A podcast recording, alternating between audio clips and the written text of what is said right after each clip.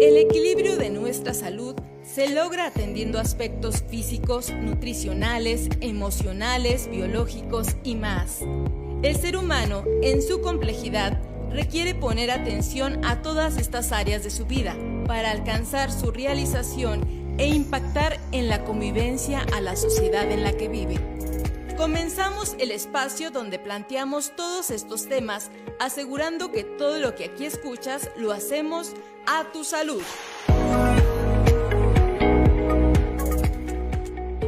¿Qué tal amigos? Bienvenidos nuevamente a una emisión más de A Tu Salud. Es un gusto que nos esté acompañando ya sea a través de esta emisora o a través también de nuestro Facebook. Recuerden que ahí nos encuentran como UACJ Radio. Para conocer el tema de hoy, escuchemos la siguiente radiografía. No perdamos tiempo.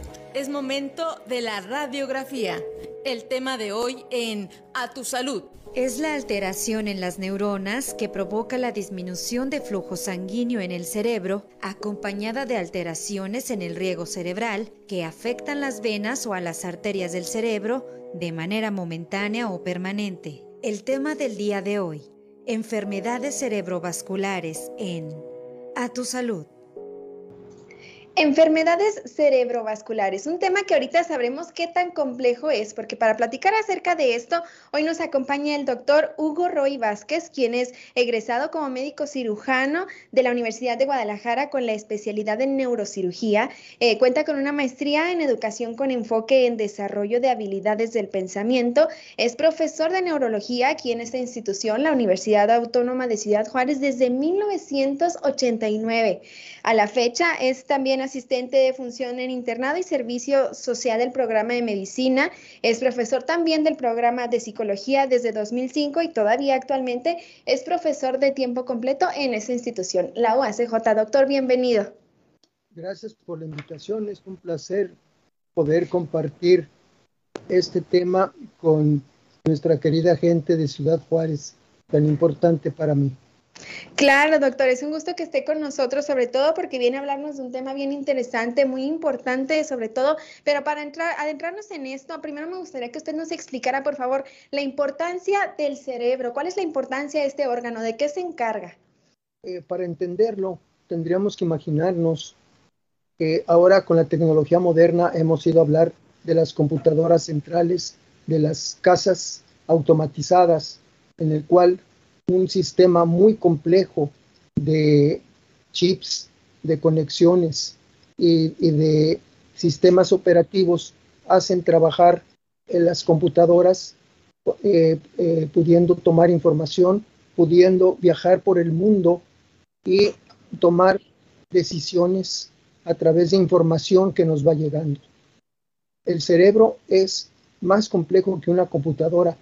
Más o menos se ha calculado que el cerebro, toda su complejidad equivale a unas 10.000 computadoras interconectadas entre sí. Y si una computadora nos maravilla lo que puede hacer, imaginémonos lo que pueden hacer 10 computadoras trabajando en forma coordinada. El cerebro se encarga de mantenernos vivos y darnos calidad de vida. Mantiene la temperatura, mantiene la frecuencia cardíaca, mantiene la frecuencia respiratoria, mantiene los niveles de azúcar, de oxígeno, de, de, otros nutrientes en nuestra sangre y, y inmediatamente nos avisa cuando hay una alteración. Por ejemplo, si bajan las proteínas o baja el azúcar, nos da hambre. Si bajan los niveles de agua o suben los niveles de sodio, haciéndose el, el agua más salada, nos da sed para compensar. Si la temperatura empieza a bajar, aumenta el consumo de glucosa para aumentar la temperatura y corregir ese frío. Y al revés, si, hay exceso de calor, nos produce una especie de, bueno, eh, no, una especie, sino que eh, dilata los vasos, produce sudor para bajar la temperatura. El sudor es igual a cómo funcionan los aires acondicionados que le llaman lavados. Provoca una pequeña capa de agua sobre la piel que al evaporarse con el calor baja la temperatura.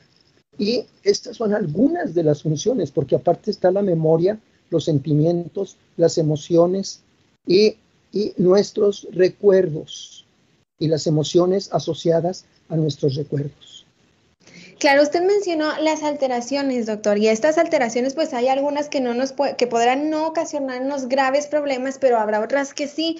¿A qué nos referimos o qué son las enfermedades cerebrovasculares, que es nuestro tema central de hoy?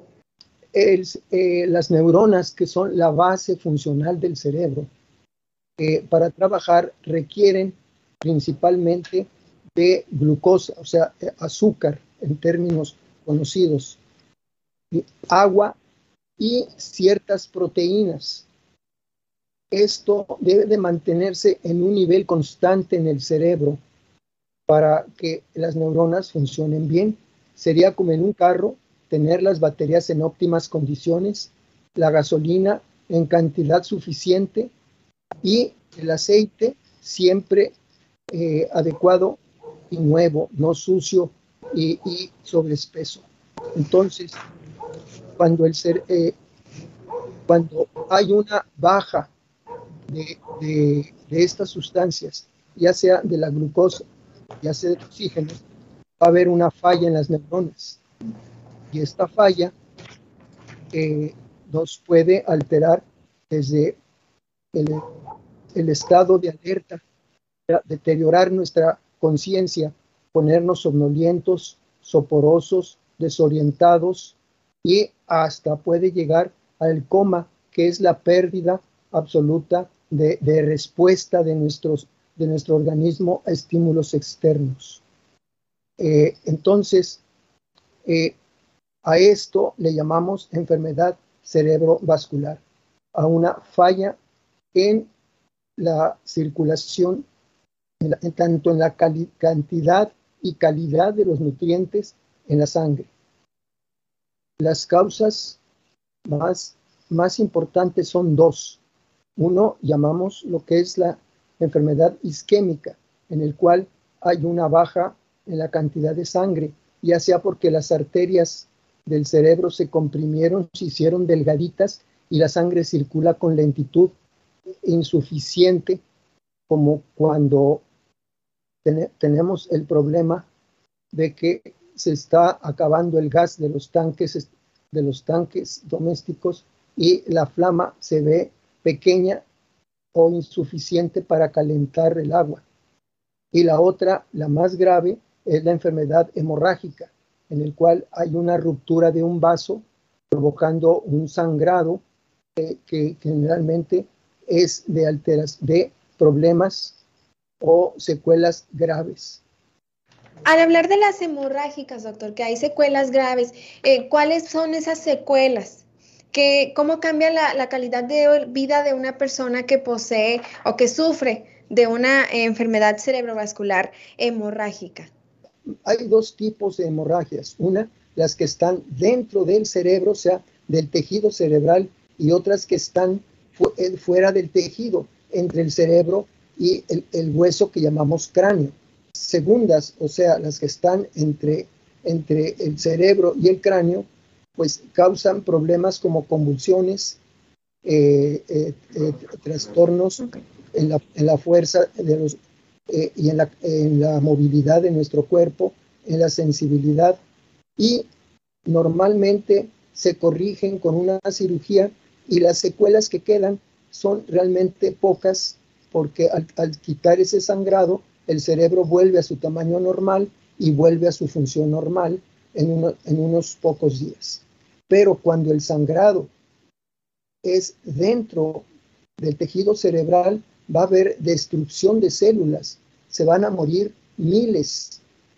Eh, y al hablar de miles, estoy hablando de 300 mil a 800 mil neuronas cuyas funciones se pierden, cuyas conexiones con otras neuronas para transmitir información se, se, acaba y células muertas en el cerebro no pueden recuperarse. El cerebro es un tejido que no tiene la capacidad de regeneración.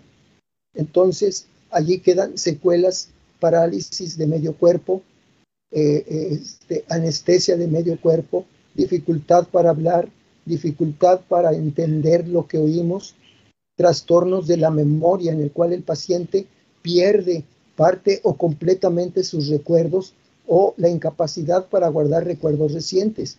Son pacientes que uno le pregunta al, mediodía, ¿qué desayunó? Pues no, no he desayunado. Y el familiar dice, ¿cómo no? Y, una taza de café con una dona, pero el paciente no se acuerda. Y otros se les pregunta eh, eh, eh, en dónde estudió la primaria y dicen que, que no se acuerdan, que en una escuela que estaba lejos de su casa es lo único que recuerda. Entonces todo eso queda ya totalmente de por vida. La fisioterapia puede ayudar, pero no puede corregir totalmente. En una persona paralítica puede ayudarle a caminar un poco mejor, pero nunca recupera la función totalmente. Importante conocer esto, doctor. Es momento de hacer una pausa. Regresando, me gustaría mucho que usted nos comentara si esto se puede evitar, cuáles son los factores de riesgo, si es que nosotros poseemos alguno, pues para prestar especial atención a esto y saber también si esto se puede evitar o qué podemos hacer para, para tratar de que de no, de no tener esta, esta enfermedad. Eh, es momento de hacer una pausa, amigos, pero antes de ir al corte, los invito a que escuchen nuestro siguiente diagnóstico. Ya volvemos. Diagnóstico Evaluando la situación. Las enfermedades cerebrovasculares constituyen una de las primeras causas de muerte y de incapacidad en países industrializados. De acuerdo a la Organización Mundial de la Salud, las enfermedades cerebrovasculares son la tercera causa de muerte en el mundo y están relacionadas con el envejecimiento poblacional, fenómeno que es particularmente evidente en países desarrollados, en lo que se considera que el número de personas de 80 años y más se duplicará de aquí a 2050. Recuerda, todo lo que aquí escuches lo hacemos a tu salud. Regresamos en un momento.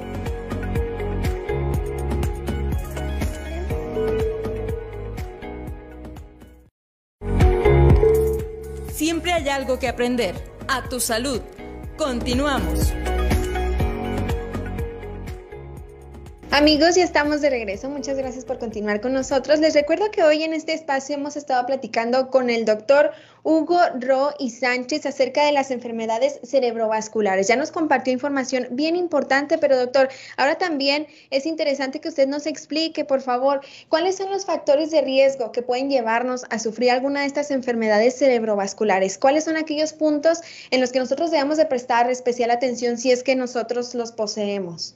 El factor de riesgo más importante y la causa más frecuente de hemorragias cerebrales es la hipertensión eh, arterial sistémica o, mal manejada o sin manejo. Ok, eh, doctor, esto, esto lo puede dar, perdón, a todas las edades es específicamente o más común en cierto grupo etario. Eh, generalmente era de mayor, personas mayores de 55 años pero ahora por las condiciones de vida, los hábitos alimenticios, los hábitos higiénicos, los hábitos de actividad, de actividades este, físicas, se han alterado mucho. Entonces, eh, e, esto ha favorecido que actualmente se consideran ya personas mayores de 40 años las de alto riesgo de tener hipertensión arterial sistémica y por lo tanto riesgo de una hemorragia intracerebral.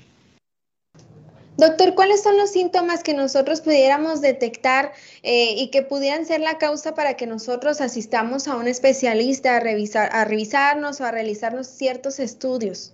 Desafortunadamente, las, la mayoría de las hemorragias no avisan. Eh, más bien son los síntomas propios de la hipertensión los que nos dicen que el paciente tiene riesgos. Entonces, un dolor de cabeza difuso, eh, sobre todo matutino, con mareos, y puede haber náuseas o no, pero los mareos sí son constantes. Eh, el despertar durante el sueño por el dolor, por el dolor de cabeza, son factores que indican que la presión arterial está aumentada. Doctor, me gustaría que usted nos aclarara, ya nos mencionó que aquellos que son hipertensos pues corren un, mayor riesgo, pero una persona que, es sana o que se considera saludable, ¿también puede sufrir de una enfermedad cerebrovascular? Eh, eh, eh, es la otra causa, los aneurismas.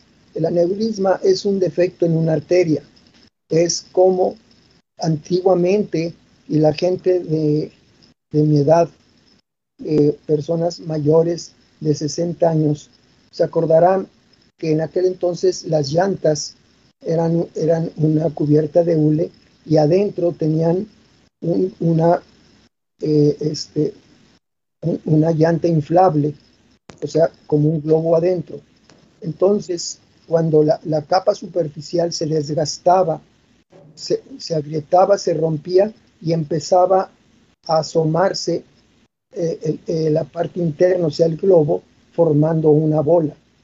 Bueno, ese es un aneurisma. En una arteria, por un defecto, eh, puede adelgazarse la capa externa de la arteria y la capa interna empieza a protruir, a salir entre la capa externa, dándonos una bolita o, o una bola, vamos a llamarle así. Y esa está recibiendo sangre a cierta, a cierta cantidad y presión. En un, en un exceso de tos, estornudo, levantar un objeto pesado o hacer un, un ejercicio violento puede ser suficiente para que se rompa este globito y sangre. Entonces, esos son personas sanas, no tienen, no tienen problemas de la presión arterial, no tienen problemas de, de, de enfermedades de la, de la sangre. No antes, eh, eh, todo su organismo está bien, pero se rompe el aneurisma y da un sangrado eh, entre el cerebro y el hueso. Le llamamos hemorragia subaracnoidea, porque allí hay líquido cefalorraquídeo, el líquido del cerebro, y la sangre se mezcla con este, dándonos un cuadro que puede ser grave. Claro, doctor, muchas veces es importante también hablar desde la perspectiva de la prevención. ¿Usted recomienda que nos hagamos algún estudio específico? Y si es así, ¿en qué, ¿con qué periodicidad nos sugiere que, lo hagamos? Principalmente eh, que el médico cheque nuestra presión y compremos un aparato que no son caros para que uno se tome la presión y tomársela todos los días, de preferencia en la mañana, en cuanto nos despertemos y anotar los valores para cuando vayamos a consulta se la llevemos al médico y el médico decida de acuerdo con, las alteraciones de la presión cuál sería el medicamento más adecuado eh, para controlar la presión. Otro factor de riesgo eh, es el tabaquismo, también es un elemento. Eh, el otro vendría siendo el, el uso de, drogas, sobre todo la cocaína, que causa una vasodilatación exagerada, puede romper un vaso, que es una de las causas de muerte de los adictos a esta sustancia.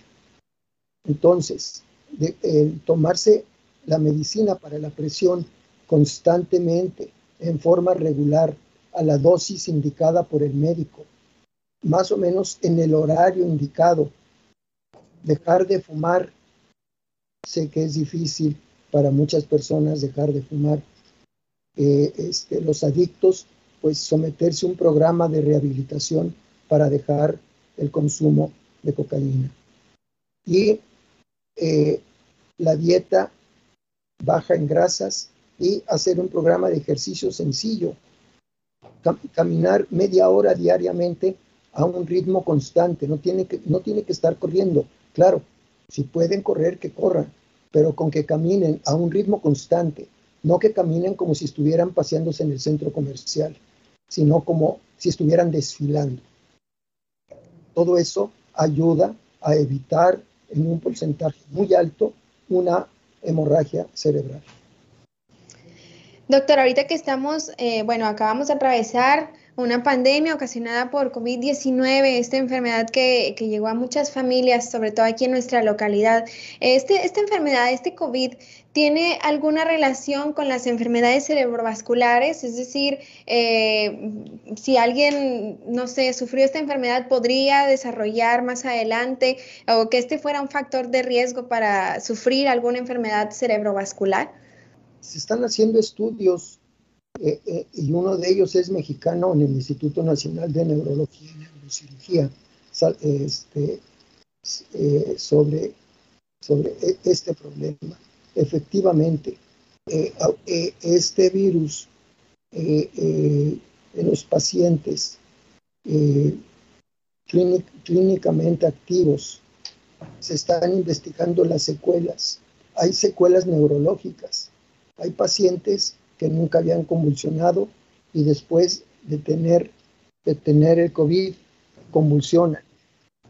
otros pacientes tenían una función cerebral normal, memoria, eh, sentimientos, emociones, toma de decisiones normal y después del COVID se alteran estas funciones y se siguen investigando y no nomás en el cerebro, están también habiendo secuelas del corazón, de los pulmones, en el hígado y también posiblemente en los riñones. Entonces, sí es un problema este, este, este virus por las secuelas, pero es importante saber que solamente en los pacientes que, tuvieron un cuadro clínico de COVID son los que van a tener secuelas.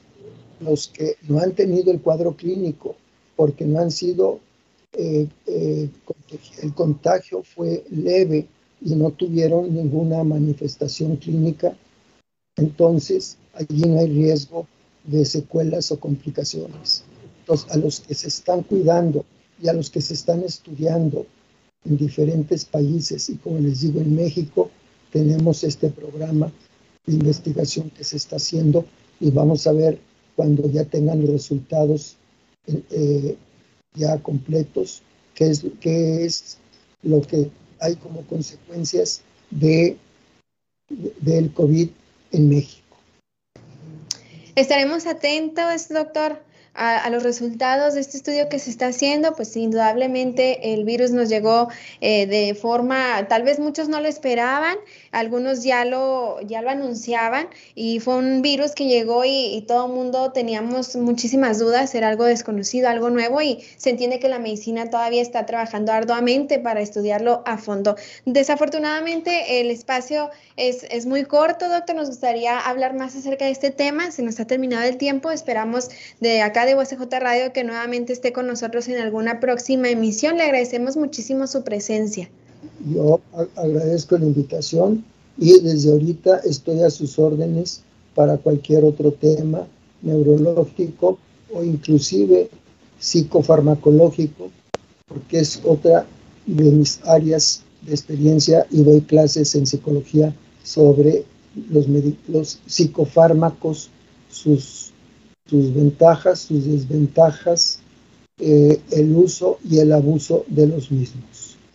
Perfecto, doctor. Indudablemente estará con nosotros en una próxima ocasión para hablarnos sobre estos temas. Por lo pronto le agradecemos mucho que nos haya acompañado doctor Hugo Roy Vázquez. Hoy estuvimos pues platicando amigos sobre las enfermedades cerebrovasculares y como ya escucharon, llegamos al fin de esta emisión. Le agradecemos mucho que nos haya acompañado. Recuerden que pueden encontrarnos en nuestro Facebook como UACJ Radio o también si tienen alguna duda o alguna sugerencia pueden escribirnos por correo electrónico que es radio uacj.mx. Desde la Dirección General de Comunicación Universitaria se despide de ustedes Gabriela Hernández. Hasta la próxima. Todos los esfuerzos realizados para poner atención a nuestra salud son una oportunidad para mejorar nuestro paso por este mundo. Te esperamos en nuestra próxima emisión, donde te aseguramos que todo lo que aquí escuches lo hacemos a tu salud. Salud fue una producción de la Dirección General de Comunicación Universitaria de la Universidad Autónoma de Ciudad Juárez.